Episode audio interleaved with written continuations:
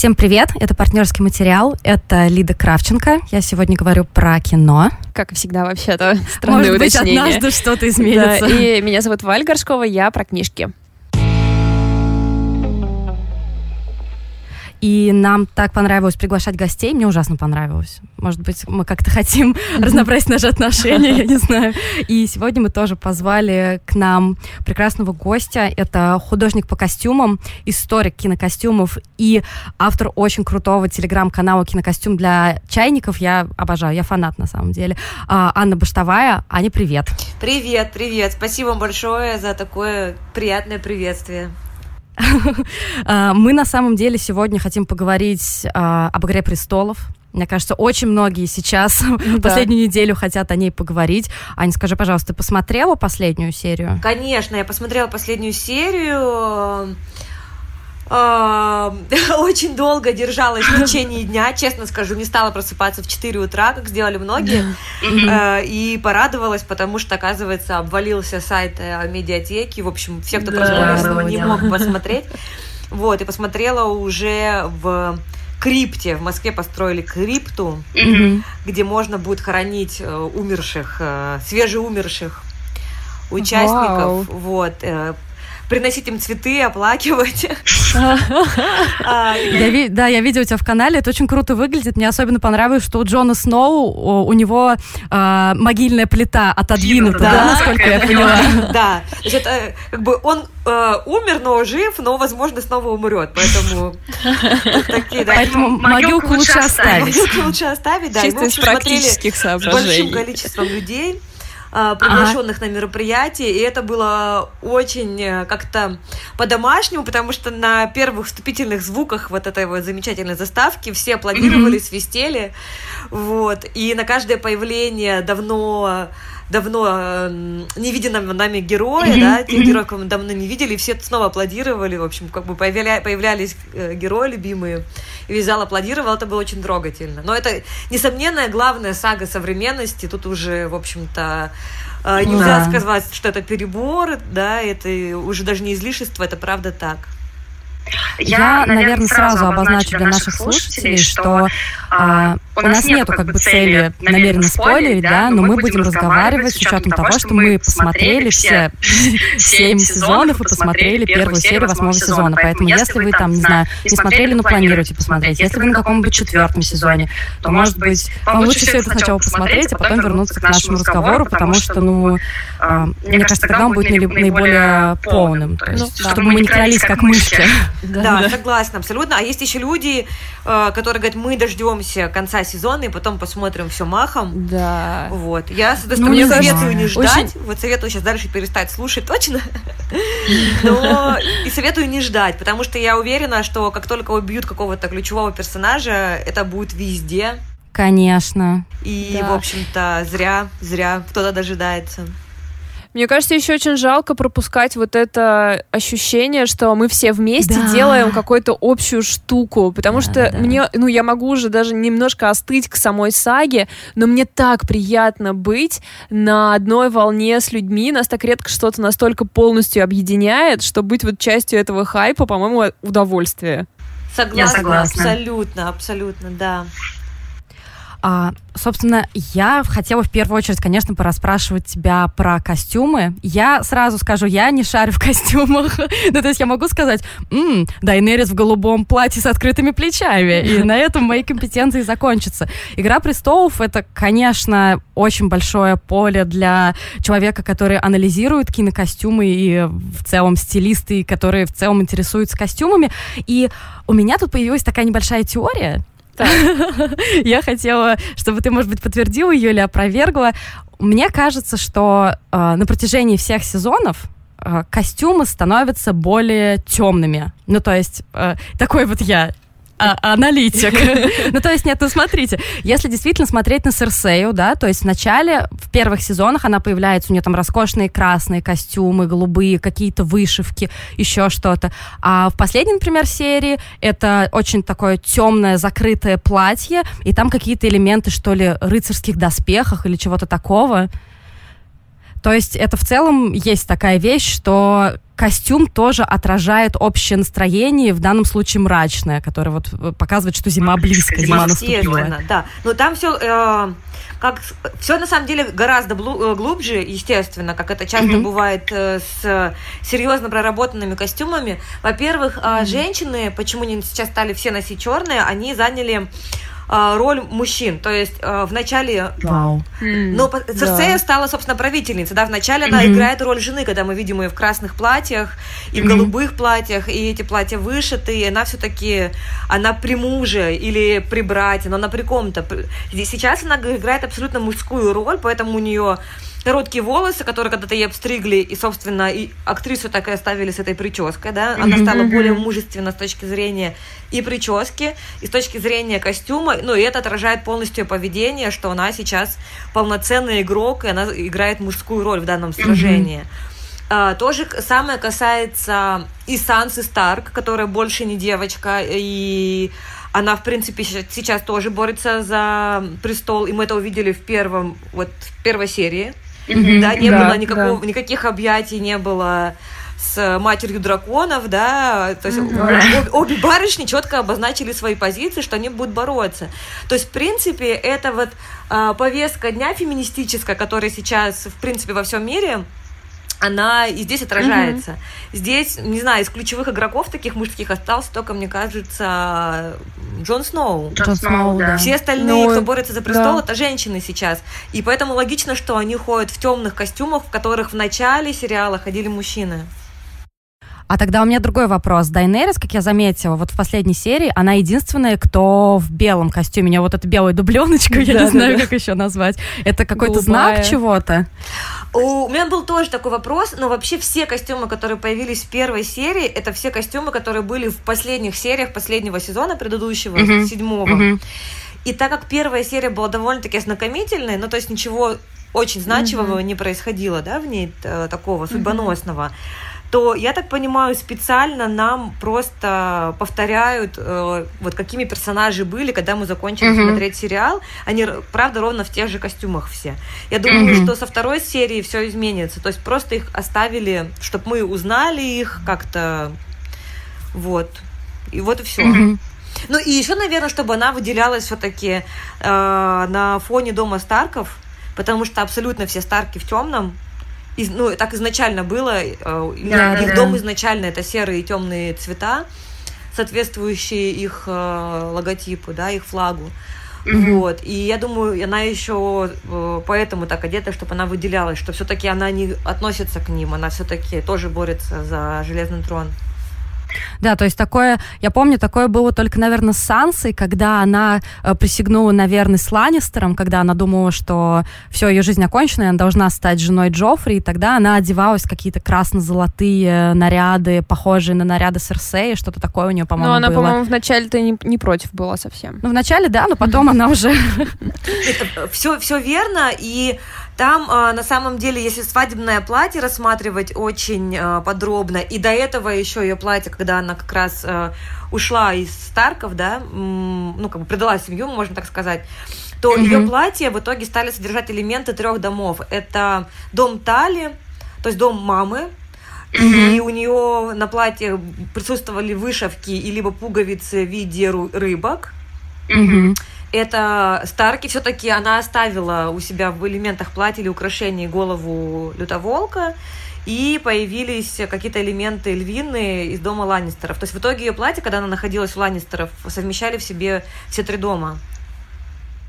Круто, это такая работа большая просто. Это, да, это огромная работа, и, собственно, два человека за это ответственны. Это Мишель Клэптон, художница по костюмам, которая, наверное, mm-hmm. сейчас, ну, с точки зрения как минимум сериалов, самая знаковая, потому что она еще одевает и сериал «Корона», который wow. самый, наверное, пафосный с точки зрения костюмов в истории, потому что надо воссоздать все костюмы Елизаветы.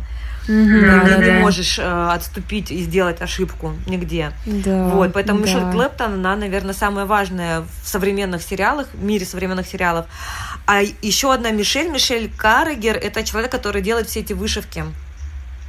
И, собственно, если особенно в первых нескольких сезонов рассматривать каждое платье представительницы каждого дома, там столько скрытых смыслов. Вот, э, допустим, тема, тема Сансы – это стрекозы изначально были. Mm. Это как-то ее внутренняя тема, то есть, которая не имеет отношения ни к каким из домов, это просто вот э, ее тотемное какое-то животное, и у нее очень много стрекоз в платьях присутствует. Просто мы... Интересно, вот... что у нас стрекоза, это есть определенная... Коннотация, ну, да, да, да, да. То есть такая метафора, которая, в принципе, к Сансе относилась в самом да, начале. Да, да. Собственно, вот. И там довольно-таки много таких вещей, которые к сожалению, мы не считываем, поэтому вот я стараюсь об этом рассказывать всегда, потому что костюмы имеют э, отдельную роль, очень важную здесь. И работа действительно огромная. Если зайти на MDB и посмотреть какое количество находится в костюмном департаменте различных людей. То есть это отдельные люди, которые делают э, под, я прошу прощения, отдельные люди, которые фактурят и делают пожитую ткань, такую, как будто она уже много-много лет пожила.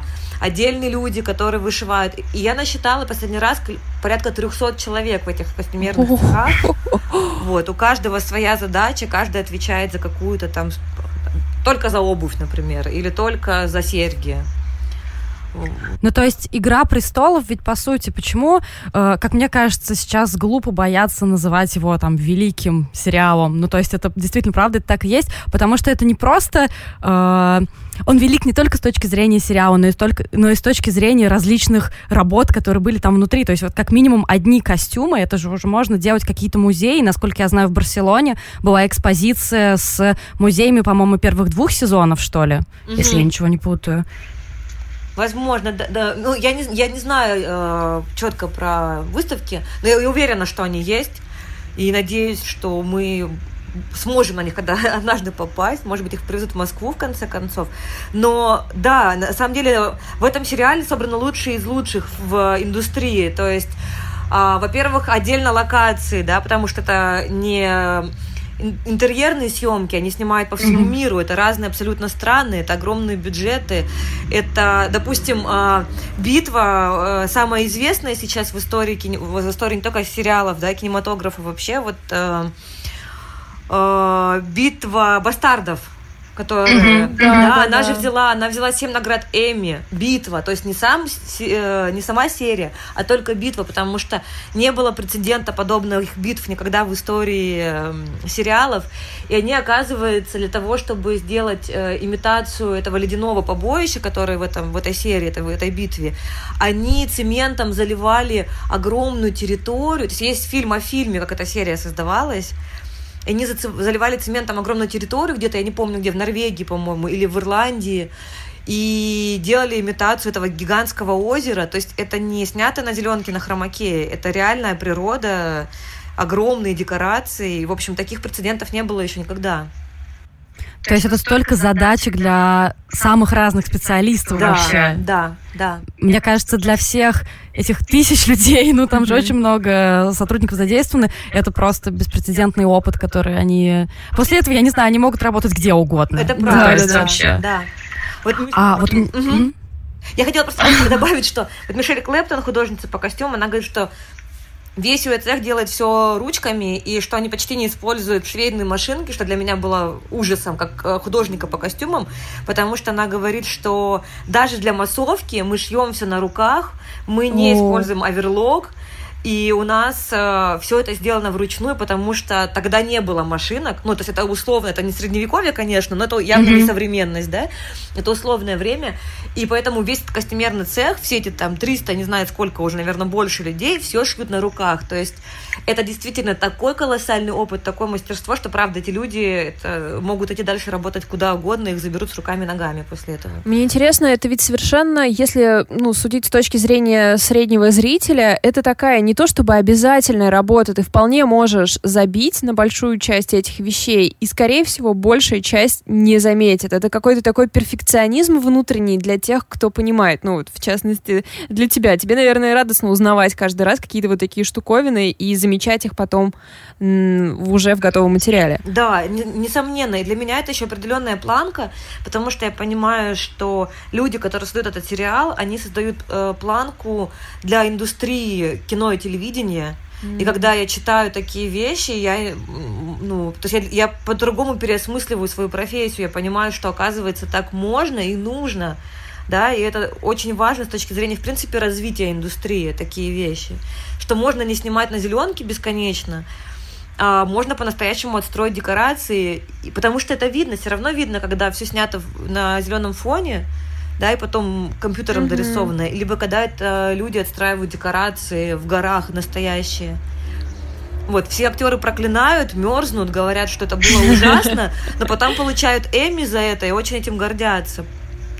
Они ведь и должны так себя чувствовать, в конце концов. Да, Они должны быть да. замерзшими и злыми. Да, У меня на самом деле вопрос есть, который волнует, мне кажется, не только меня, но и очень-очень многих зрителей Игры престолов. Как ты думаешь, Ань, почему они все без шапок? Ну, то есть, ну, серьезно, может быть, есть какой-то секрет, может быть, в шапке сложно выглядеть красиво или еще что-то. Ну, я не знаю, но меня, правда, волнует этот вопрос. Там же собачий холод. Ну да, мы типа за стеной. Да, и хочется им всем сказать, где шапка? Да, это, известная шутка, да-да-да. Вот не, не могу ответить на этот вопрос. Где шапка? То есть вообще есть в истории как, есть какие-то в истории костюмов вообще нормальные шапки?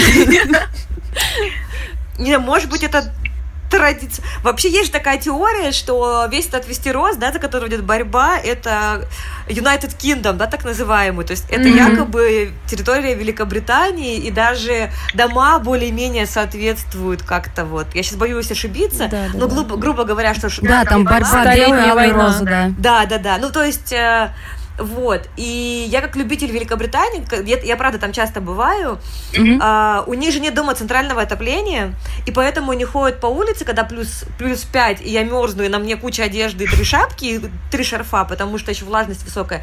Они ходят в сандаликах, без шапки, без перчаток и очень легко одеты. А, это я сейчас, конечно, придумываю такое оправдание, но а, правда. Не, ну, правдоподобно. Да, лежит. То есть а, британцы, они очень легко одеваются в собачий холод, потому что они закалены с детства из-за того, что у них нет центрального отопления, и оно стоит очень-очень дорого, если его провести. То есть они, угу. ну, уже в квартире зимой у них плюс 10. Вот, и поэтому ну, шапка это такая редкость скорее среди, среди приезжих. Может быть, поэтому, не знаю. Нет, ну я, в принципе, довольна этой теорией, я чуть-чуть подуспокоилась, но мне кажется, вот, наверное, тогда только русские, что ли, переживают. Ну да, ты как будто бы думаешь, что тебя обманывают в угоду тому, чтобы они были... Ну, то есть не обманывают, конечно, но, типа, делают какие-то скидочки в угоду тому, чтобы все выглядели более мужественно. Ну, то есть, а как ты в ушанке будешь выглядеть мужественно? Это невозможно. Ну, да, да. Сложновато. Но надо надо дать им должное. В первой серии у них у всех были такие правдоподобно грязные волосы. Вот в это что да. я порадовалась. Да, да, да, да. Типа с водой у нас так себе дела. Но это скорее у Старков, да, я думаю. Да, да, у Старков, да, да. Вот в этой да, серии да. как раз. Ну, у Старков же э, в том году, по-моему, или позапрошлом году рассекретилось, что, оказывается, все шкуры Старков сделаны из ковриков Икея. Кошмар вообще, это такая упалая иллюзия.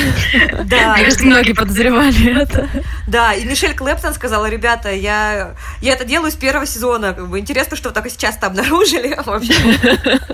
У меня, кстати, вопрос по поводу Мишель Клэптон. Я не уверена, что это так, но я прочитала, что якобы она после пятого или шестого сезона ушла. И то есть дальше ведет э, эту работу какой-то другой человек. Нет, я Насколько я помню, она уходила в шестом или в седьмом сезоне как раз, когда снималась «Корона». Ага. Потому что «Корону...» то есть Здесь уже все было на мази, прошу прощения, да, за вот, а в корону надо было делать с нуля, и как бы кто, если не она, потому что, mm-hmm. ну, там действительно, там надо было и платье королевы воссоздавать, которое для коронации, и, и первое свадебное платье, вообще там была очень сложная работа проделана, и она сделала первый сезон короны и вернулась к «Играм престолов», ну, просто потому mm-hmm. что такая незаменимая женщина. То есть, насколько я Классно. понимаю, сейчас корону снимают без нее, а вот Игры престолов как раз снимают с ней снова. Mm. Ну, может, и в Короне наступило какое-то более простое время. Там же сейчас немножко сюжет уже ближе к нашему времени. Там, наверное, проще найти какие-то. Ну да, там сейчас 70-е, по-моему, должны быть примерно. Uh, так что да, уже все проще. Ну, и это, это нормальная история, когда какой-то такой крупный художник по костюмам делает что-то с нуля, делает полностью подготовительную работу, ставит цех, в общем, делает производство и потом берется за другой проект. Вот, и, потому что я думаю, что настолько сейчас важный будет сезон последний, что без нее там никак, без Мишель Клэптон. Я про «Игры престолов» говорю. Угу. А, не могу не спросить о твоих симпатиях. И как героям, как персонажам и в отношении какой-то костюмной линии. То есть есть ли какие-то герои, за которыми ты отдельно следишь? То есть, например, за эволюцией костюмов Дейенерис да. или... Ага.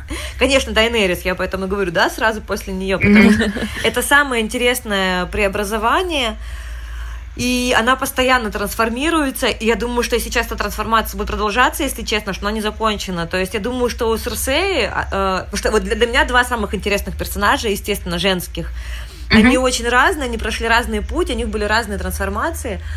А, но у Серсеи трансформация закончена, как мне кажется, и с точки зрения всего цельного образа. То есть у нас больше нет длинных да. волос, нет красивых украшений на голове, нет э, каких-то летящих платьев с большими рукавами. Все, она такая mm-hmm. воительница.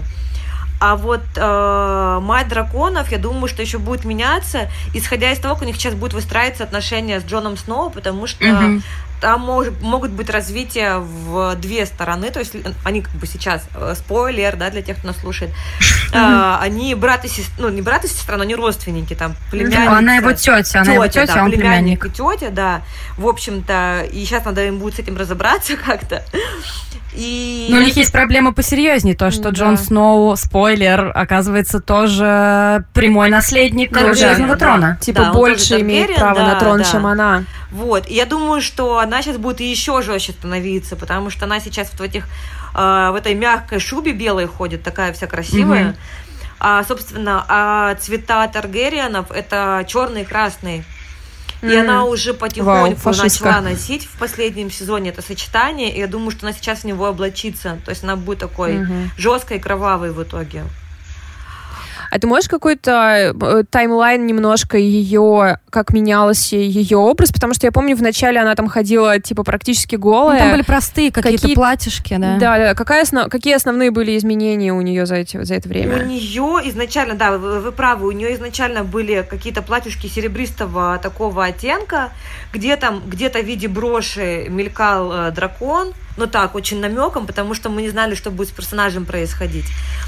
Потом она попала к дотракийцам, да, если я правильно помню. Uh-huh, uh-huh. И как она сама актриса признается, что это был э, Эмилия Кларк, что был самый нелюбимый у нее период с точки зрения костюмов, потому что на два сезона практически ходит в таких э, в обносках, ну то есть она ходит в коже, в подранной mm-hmm. до тракийцев, на бедренных таких повязках из кожи, а, в общем, такая амазонка. И ей это очень не нравилось, это потому что не, ну, внутренне не ее стилистика, она очень mm-hmm. любит платьюшки сама по себе актриса.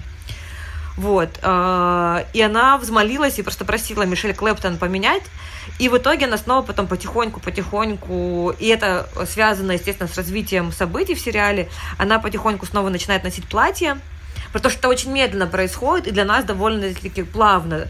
Ее эти набедренные повязки удлиняются, превращаются в юбки, потом к этим юбкам добавляются какие-то поясы интересные, и добавляется голубой и золотой цвет в ее гардероб, насколько я помню.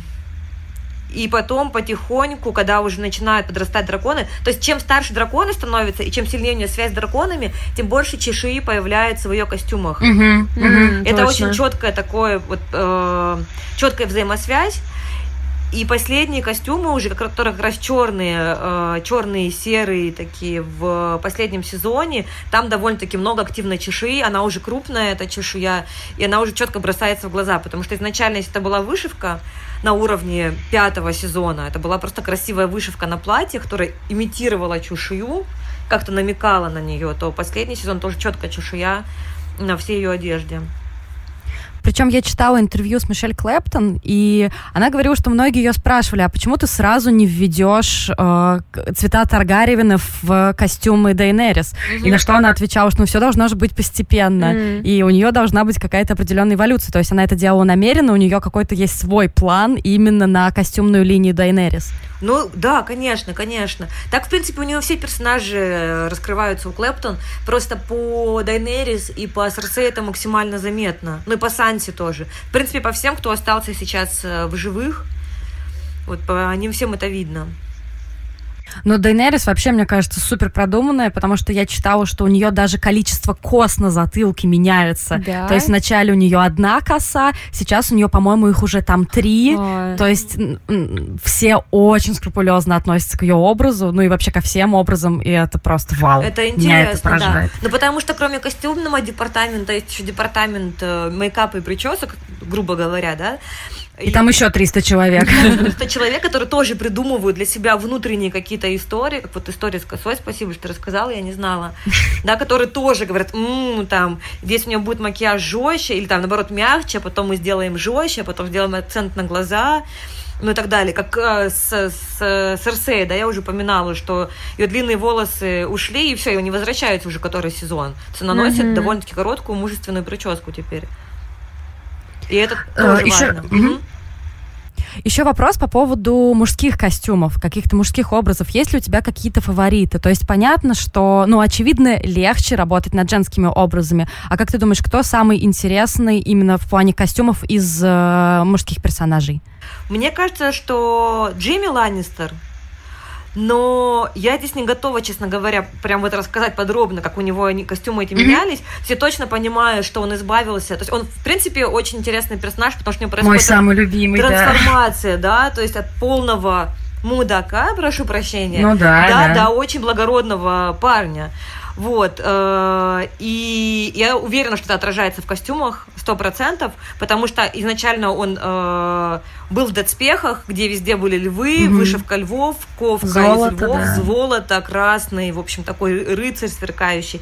И сейчас он довольно-таки мягкий, благородный, что отражено в костюмах. Ну и видно, что он пережил при этом. То есть костюм у него сейчас да. такой, не такой э, блестящий, да, то есть э, видно, что персонаж пострадал, ну, там есть какая-то мрачность, да. Да, да, да, да. Вот, это очень интересно. Ну и, конечно, Тириан, да, правильно да, произношу? Да, да, да. Да, да. И тоже, да, но это опять же Ланнистеры, то есть самая интересная трансформация у всех Ланнистеров, которые остались в живых. Ну, Старки что, Михай, Михай. Ну, они были в черном, да, да, да. А, и последний, наверное, самый главный вопрос. Так. за кого ты болеешь, кто кому? тебе больше всего нравится и кому ты желаешь, ну, если не победы, потому что с победой непонятно, но хотя бы выжить.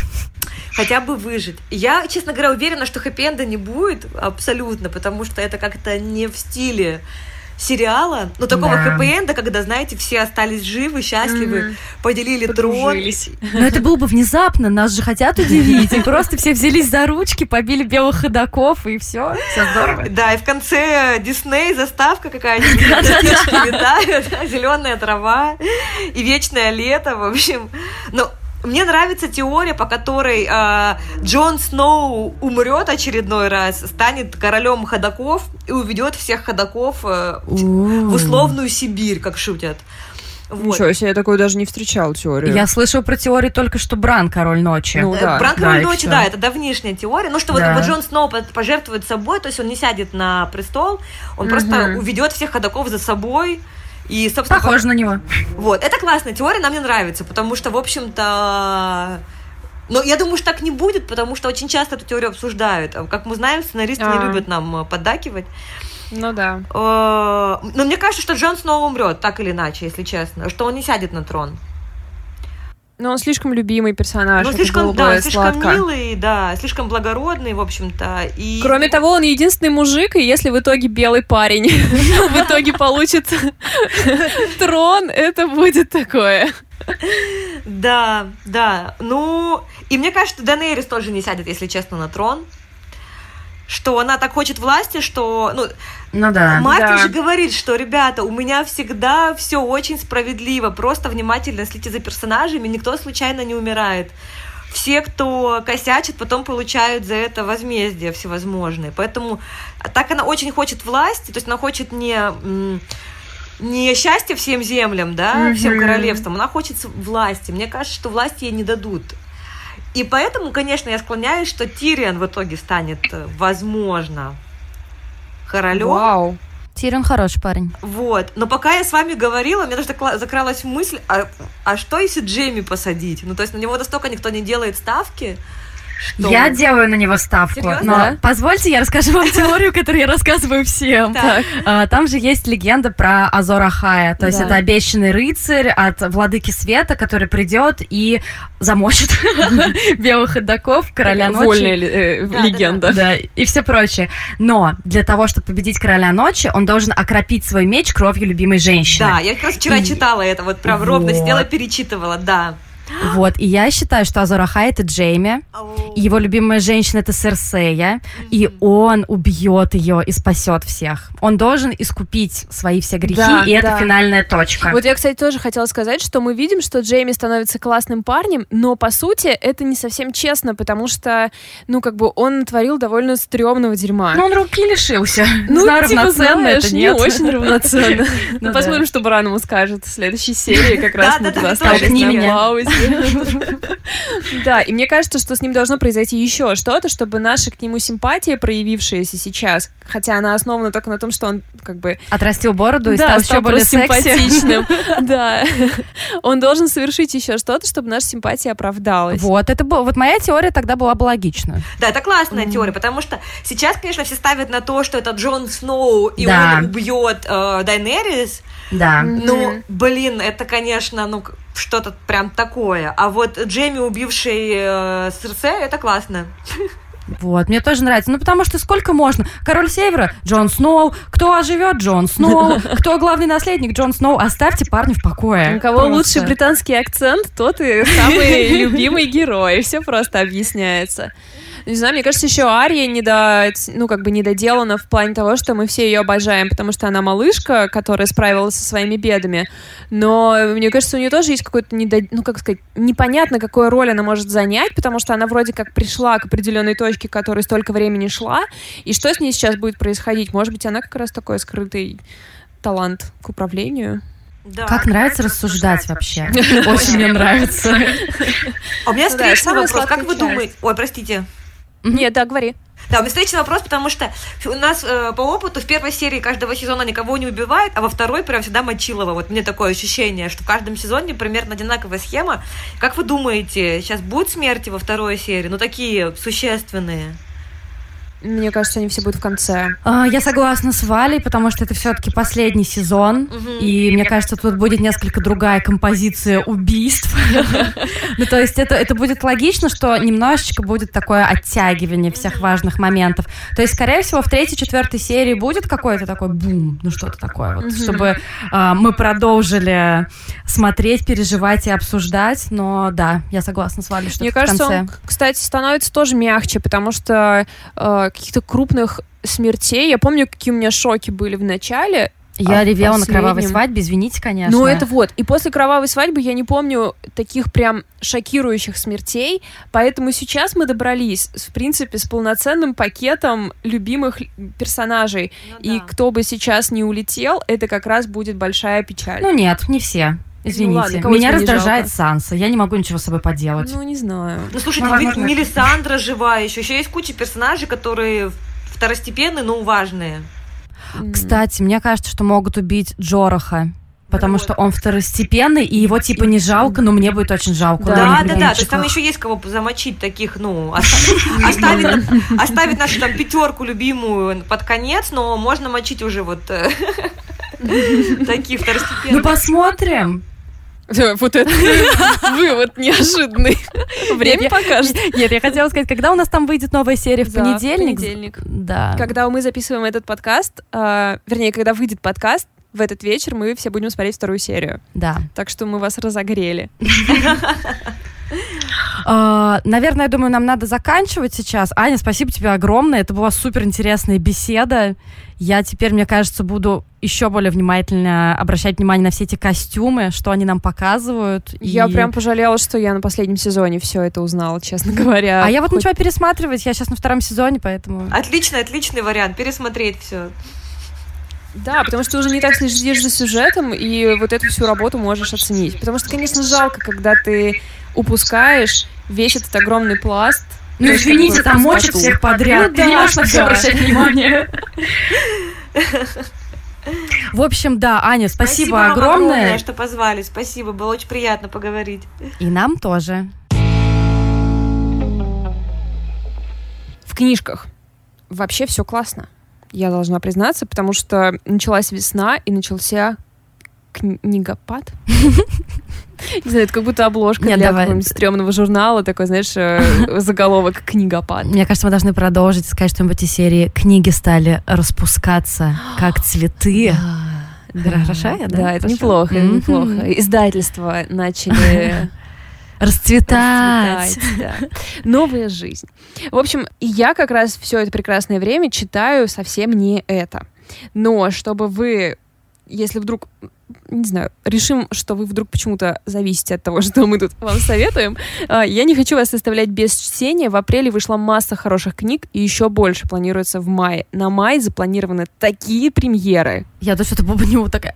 А, ну, хотела тебя спросить, что ты читаешь сейчас? Что я сейчас читаю? Бесконечная шутка. Я читаю «Бесконечную шутку», я читаю «Дом правительства», но, как я писала у себя в Инстаграме дом еще не построили. Вот, то есть я еще не дошла до той части, где построили дом, пока там какие-то болота описываются, ну, то есть, типа, 10 страниц, может быть. Я просто к тому, что мне очень понравилась идея Жени, которая была у нас в нашем прошлом выпуске которая запускает проекты синхронного чтения, и что, может быть, э, наши слушатели узнают, что ты сейчас читаешь, и захотят mm-hmm. к тебе присоединиться, и вы будете поддерживать друг друга в комментариях в нашем да. паблике ВКонтакте. Слушай, ну, во-первых, я буду сейчас читать, когда я смогу освободиться от еще обязательного, там у меня есть чтение, когда я смогу освободиться, я буду читать бой, даже если не знаешь слов, которые mm-hmm. я некоторое время назад анонсировала, и я видела в Инстаграме у кого-то, что ее еще издали очень красиво. Mm-hmm. Я поэтому жду, когда в наш местный локальный независимый книжный сайт Саша Карпюка полка приедет в физическая версия, потому что она уже приезжала, но я не успела купить. В общем, куча подробностей для вас, которые не важны. Вот, она издана очень красиво, там какие-то э, разные страницы разного цвета, в зависимости, я так поняла, от цвета кожи героини, О, какая, от, от, от чьего лица ведется рассказ. Ну, я, конечно, так сейчас вам говорю, а кажется, что там все не так. Но, в общем, судя по тому инстаграму, где я это видела, то оно вот так. И выходит очень крутая премьера, э, называется «В самой глубине». Эта э, книжка выйдет во второй половине мая, ее английское название Everything Under, и в прошлом году все литературные подкасты американские были посвящены просто этой книжке. Все по ней сходили с ума, поэтому я поражена, что она так быстро выходит у нас, и я, конечно, просто первым делом прочту ее. А и что там, еще... что там, что там? Да. Прости. Кому нужны вообще детали? Нет, я просто уже готова. Просто. Так, а, Everything Under — это какая-то драматичная история девушки и ее матери. Насколько я понимаю, но я сейчас боюсь соврать, честно говоря, потому что я не вчитывалась в аннотацию, чтобы не заспойлерить себя, но то, что я помню из прошлогодних обсуждений, то ли у нее матери Альцгеймер, то ли что. Короче, девушка пытается восстановить какую-то историю. То есть это и детектив э, отчасти, и драма в большом, в, боль, в большей части. Вот. Ну и просто я доверяю всем тем людям, которые хвалили этот роман, поэтому я готова его читать, просто не зная, что происходит. Вот. Также выходит «Эйфория» Лили Кинг, она, по-моему, вышла вот прямо уже только что, и тоже ее рекомендовали все на свете. «Эйфория» — это книга о американской, эм, американском антропологе Маргарет Мид. И если я правильно помню, ну, в общем, она там отправляется в джунгли все изучать, в общем, начинает всякие штуки. Я просто помню эту историю великолепную про двух писательниц, которые встретились как там за кофе, и одна допис... ну, дописывала, Лили Кинг дописала вот этот роман, а второй был в голове роман. И они решили поделиться своими сюжетами. И та, у которой в голове был роман, который думала о нем написать, просто рассказывает ей сюжет, и Лили Кинг просто у нее челюсть падает на стол, потому что это именно тот роман, именно та история вплоть до каких-то поворотов, которые она написала приколи. Как это вообще так возможно? Да, то есть, ну, там какая-то есть небольшая реальная история в основе, но, в принципе, они там добавляют всякой магии и каких-то странных вещей. Они поругались? Ну нет, они такие, о, ничего себе, расскажем об этом в Фейсбуке и во всех своих интервью после этого. Но, по-моему, это очень круто. Вот, но это все, что выйдет в мае. То, чтобы я пропустила в апреле, и вам э, советую не пропускать. Во-первых, Фантом продолжает выпускать вещи, которые ну, как-то, не знаю, лоскутное одеяло со всех э, сторон света. «Небо цвета надежды» — это книга, которую написала Амита Траси, наверное, Траси. Э, это индийская драма. Пишут о том, что она напоминает «Бегущего за ветром» Халеда Хасейни. Ты не читала? Нет, не читала. «Бегущий за ветром» — это история двух мальчиков, по-моему, Афганистан там. Э... Ой, ты, по-моему, рассказывал про нее. Да, нет. Не, а, не, это я помню, когда рассказывала на учебе на нашей. А, да-да-да. Вот. А здесь это Индия, это история двух девочек. Одна из высшей касты каста, другая, соответственно, из ниши, и они ну, знакомятся в детстве, и дальше их жизни вот рассматриваются в, в, ну, в течение всей книги. Действие происходит в Мумбаи. Все, что я знаю про касты в Индии, то, что там есть некие неприкасаемые, но известно. Мне всегда было ужасно интересно, как они то есть как они живут. То есть вторая девочка, она именно из касты неприкасаемых, наверное. Ну да, да, да мне кажется, да. Это а, круто. Интересно, как это, да, как это вообще выглядит, например, в реальности сейчас. Это же до сих да, пор существует. Да, да. А там непонятно там. Я, честно говоря, не знаю, как я же читаю аннотацию, угу. не знаю, в каком времени происходит. Все, посмотрим. Э, мне такое чувство, что я немного начиталась а, какой-то литературы про маленькие народы или неизвестные народы, но с другой стороны, пой пока, даже если не знаешь слов, это тоже там про Африку, в общем, э, все равно есть э, эта тема. В азбуке выходит э, Жан-Кристоф Гранже «Земля мертвых», это триллер. Я слушала какую-то его какой-то его тоже триллер однажды, уж не помню, как он называется, он был довольно неплохой, там была очень такая довольно интересная главная героиня, потрепанная немножко жизнью, ну, то есть все, что мы любим в детективах мужчинах, но женщина. Мне как бы это хорошо легло, довольно уродливое страшное убийство было там с какими-то оторванными головами животных, надетых на людей, в общем, все, что я люблю. Все, что я люблю. Вот, и не знаю, в качестве шутки вышел э, новый роман Захара Прилепина. А, знаешь, э, про чем рассказывает э, роман Захар Прилепин? Да, к сожалению, знаю. Про писателя на войне.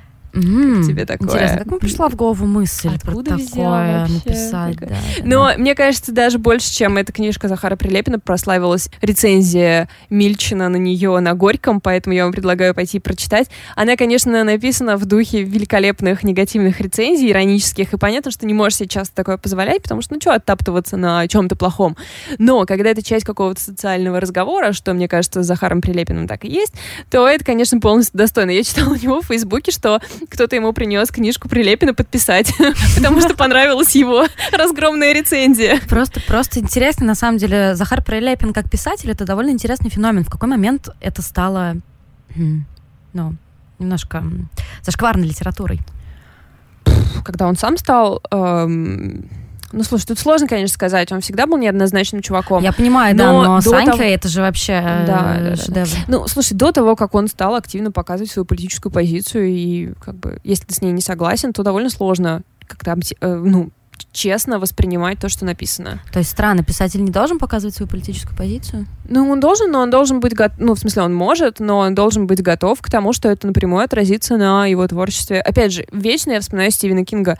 Я уверена, что среди его читателей есть масса людей, которые поддерживают Трампа, mm-hmm. и он как бы идет на этот риск э, вполне открыто. Более того, он, у него там какая-то произошла штука с издательством, что у него тоже разошлись политические взгляды, он там сколько, 40 лет, mm-hmm. что ли, у них издавался.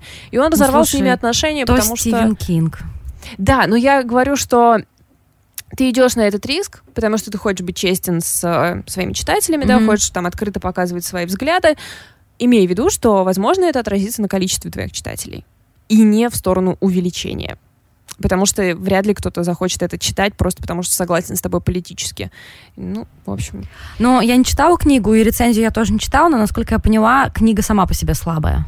Ну, да, а рецензия была, я уверена, ну, то есть она не то чтобы ну, как сказать, то есть, дело, то есть дело не в его все-таки политических, видимо, убеждений, а в том, как, э, ну, в целом, как он сейчас пишет. Да, я, знаешь, ну, я боюсь тоже показаться таким человеком поверхностным в этом смысле, но мне кажется, здесь связь прямая.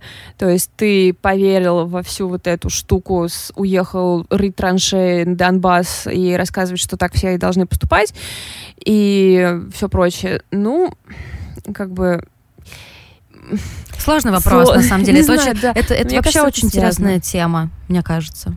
А, как писателю быть политически активным? Вообще э этика, этика писателей, то э, как влияют их политические убеждения на их творчество, Слушай, ну вообще позиции пос... писателя. Мне это всегда было очень занятно об этом поговорить, так что, может, как-нибудь за чашечкой виски да, мы поговорим с тобой. Сняла только что девчонку. Ну, слушай, мне кажется, здесь достаточно обернуться немножко в прошлое, и наше прошлое посмотреть на... Ну, то есть, если бы Солженицыну э, было страшновато высказывать да. свою политическую позицию, не просто где бы он был, где были бы его произведения, а где вообще была бы наша страна. Ну и то же самое там можно сказать, про какие-то западные истории. Не в таких масштабах, конечно. Понятно, что это не работает так как сказать, одним путем. Ну, понятно, То есть не, да. такое, не может быть такое, что кто-то напишет книгу, и весь народ такой, боже, мы должны поменять свой политический курс на марксизм, немедленно делаем это. Эм, ну, то есть вряд ли такое может произойти. Но да, писать, я считаю, писатель должен быть смелым, открытым и выражать свою позицию. Я считаю, что так и должно быть. Эм, Еще было бы классно, если бы она совпадала с моей, я была бы супер рада. Но тут уж как повезет. А, для любителей возвращаемся к моему списочку пропущенного. Для тех, кто любит классные триллеры, выходит новый, новый триллер про Эрику Фостер. Называться будет «Смертельные тайны». Роберт Брынза пишет эти романы. Не знаю, читал, ты читал что-нибудь? Нет, нет но уже тоже «Смертельные нет. тайны», как бы это... Да, то, и у него все названия такие, все названия такие. Типа первый бестселлер, там «Девушка во льду», все остальное такое же, очень обложки, ну, выдержанные в определенном стиле. Да-да-да. Ну, вроде как это классная тема, я хочу прочитать. Я люблю вообще серии детективные и серии триллеров. Я люблю, когда с одним героем ты много лет. Я даже этого Нёсба дурацкого терплю, и скоро там нож вот должен выходить уже вот прям когда-то, и я все равно его буду читать, хоть я уже я ненавижу. Харри Холли, мне кажется, он пишет плохо, терпеть все это не могу, вечно у него там кто-нибудь в коме лежит или украли. Вот я прям встала на конька. Так не говорят даже. Ты не встаешь на конька, ты на него садишься, да? Я Знаешь, же в цирке странном. хотела сказать. Разозлилась просто на Харри Холли, вот с щелчка. Мне кажется, главная проблема просто Харри Холли в том, что с ним все время происходит какая-то беда с его людьми вокруг. Их то похитят, то отравят, то порежут, то они совершили какое-то преступление, то они в коме лежат весь роман. То его самого сыграет Фассбендер, и от фильма будут все плеваться. Да, ну, ну это вообще, конечно, такое никто не может э, раз такую загадку решить, никто не сможет. Вот. Ну, короче, мне кажется, это уже читерство какое-то. Ты не можешь долго играть на личных проблемах героя. Было классно, когда у него был только алкоголизм. Вот это было хорошо хорошо. А когда к этому добавилось то, что он должен вечно спасать своих любимых, ну, типа, в первый раз, конечно, тебе тревожно, что его любимую женщину там что-то с ней сделали.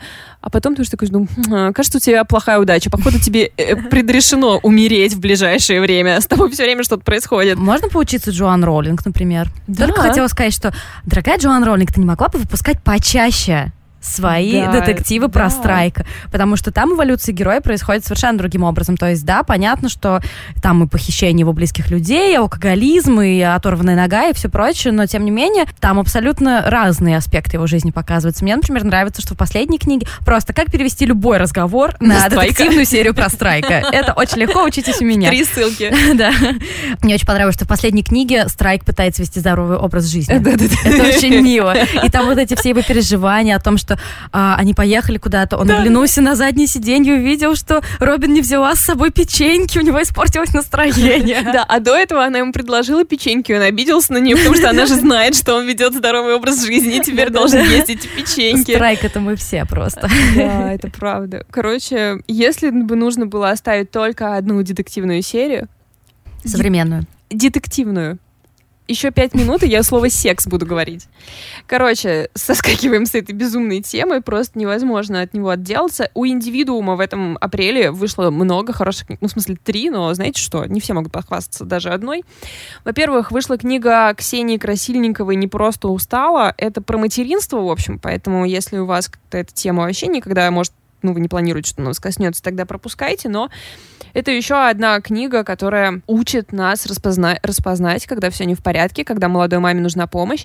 И я, конечно же, считаю, что, ну, естественно, должны все будущие там и нынешние мамы читать книги про это, чтобы саму себя отслеживать. Но мое твердое убеждение, что и мужчинам тоже нужно это читать, потому что иногда именно вы можете спасти свою семью. Да, мне на самом деле кажется, что это все должны читать. Да. То есть даже если вы не планируете заводить детей, то в вашем окружении неизбежно будут люди, которые э, да. это запланировали это сделать, и, скорее всего, в вашем окружении будут молодые мамы.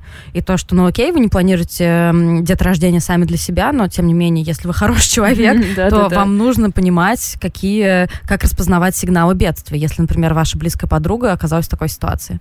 Да, поэтому, в общем, после родовая депрессия это вообще не шутки, и я, конечно, книгу это рекомендую. Кстати, по поводу пострадовой депрессии, я прочитала какое-то время назад совершенно душераздирающую статью на Village о том, как мужчина рассказывает о своей супруге, молодой матери, которая выбросилась из окна из-за пострадовой депрессии. Да. И это случилось для него совершенно внезапно. То есть понятно, что мы принимаем на веру все, что он говорит, и по его словам, там не было каких-то серьезных триггеров. Триггеров, да. да. То есть она просто загнала себя тем, что она плохая мать, что она не справляется.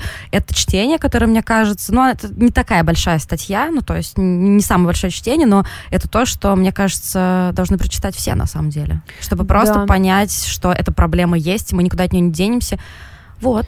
Да, ты знаешь, на самом деле мне казалось всегда, что я вроде как в курсе всей этой темы, но до этой статьи я поняла, что после того, как я ее прочитала, я поняла, что я не, ну, я не понимала, насколько это быстро может развиться. Да. Причем эта история частично же подтверждена, ну, то есть, как бы можно сказать, что она подтверждена, потому что она была инициирована врачом этого ребенка, педиатром, который, собственно, знал эту женщину, да, и потом да, вот узнал, что такая штука произошла. В общем, да, друзья, нам надо всем присматривать друг за другом, и лучше сделать это, ну, как бы, зная вообще, что к чему.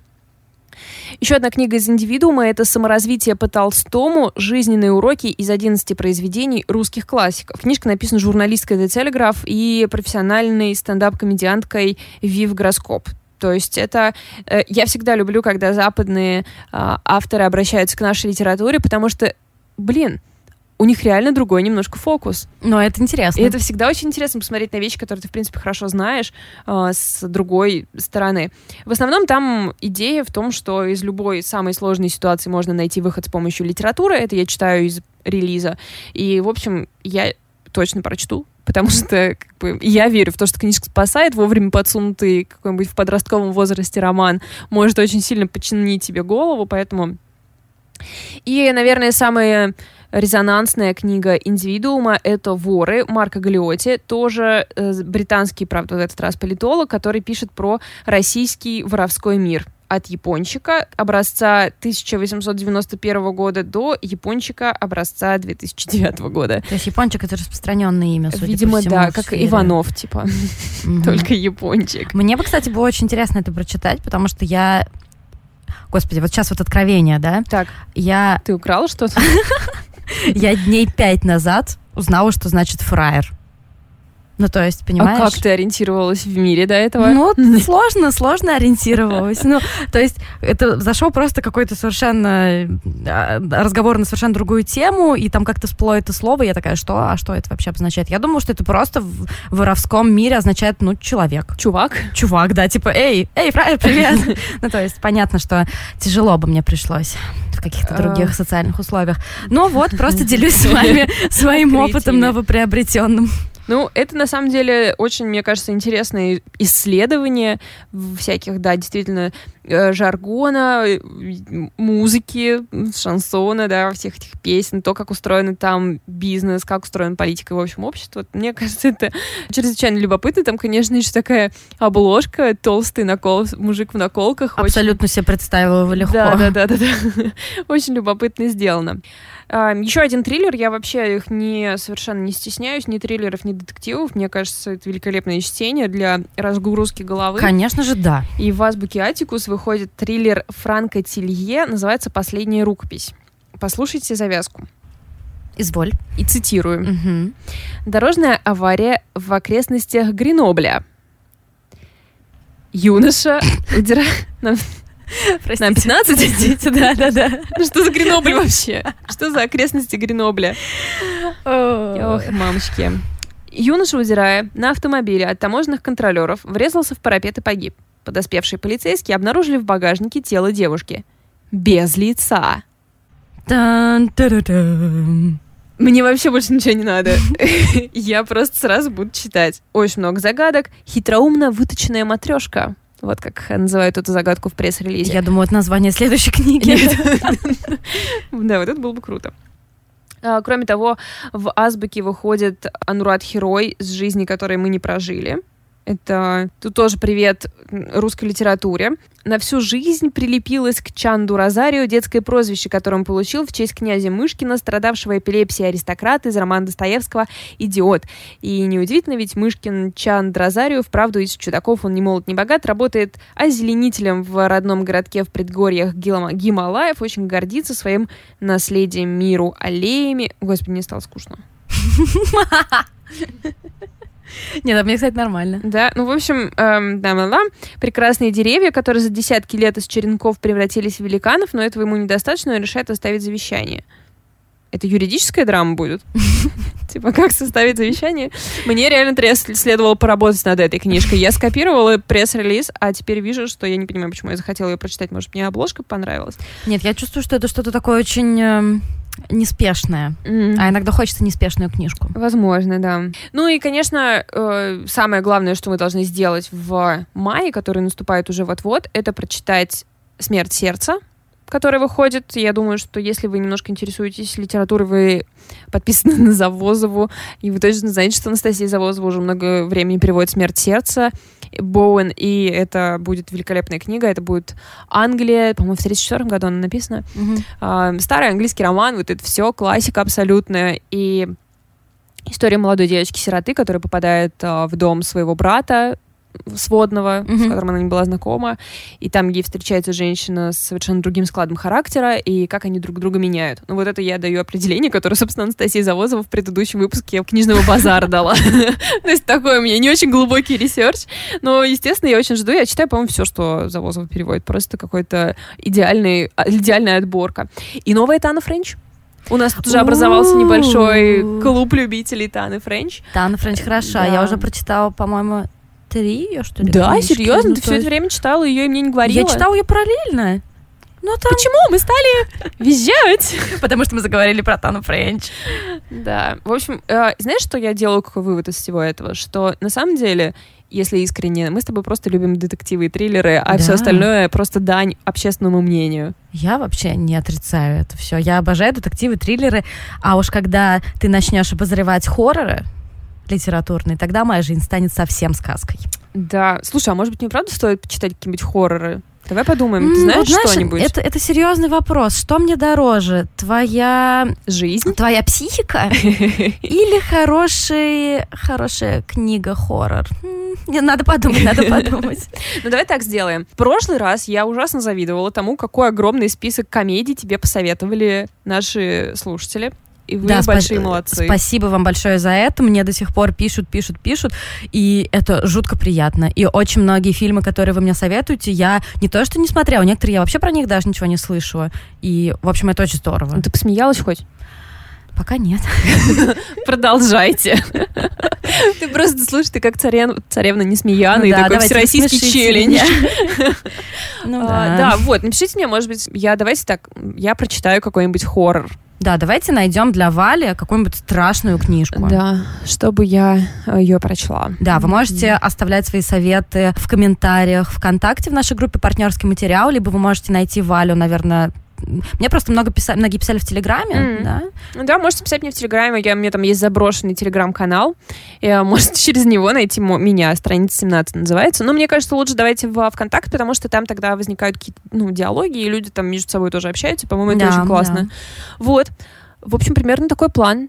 Очень хочется все быстрее прочитать, быстрее прочитать. Да, спасибо вам, друзья. Пока, целуем, обнимаем. Пока.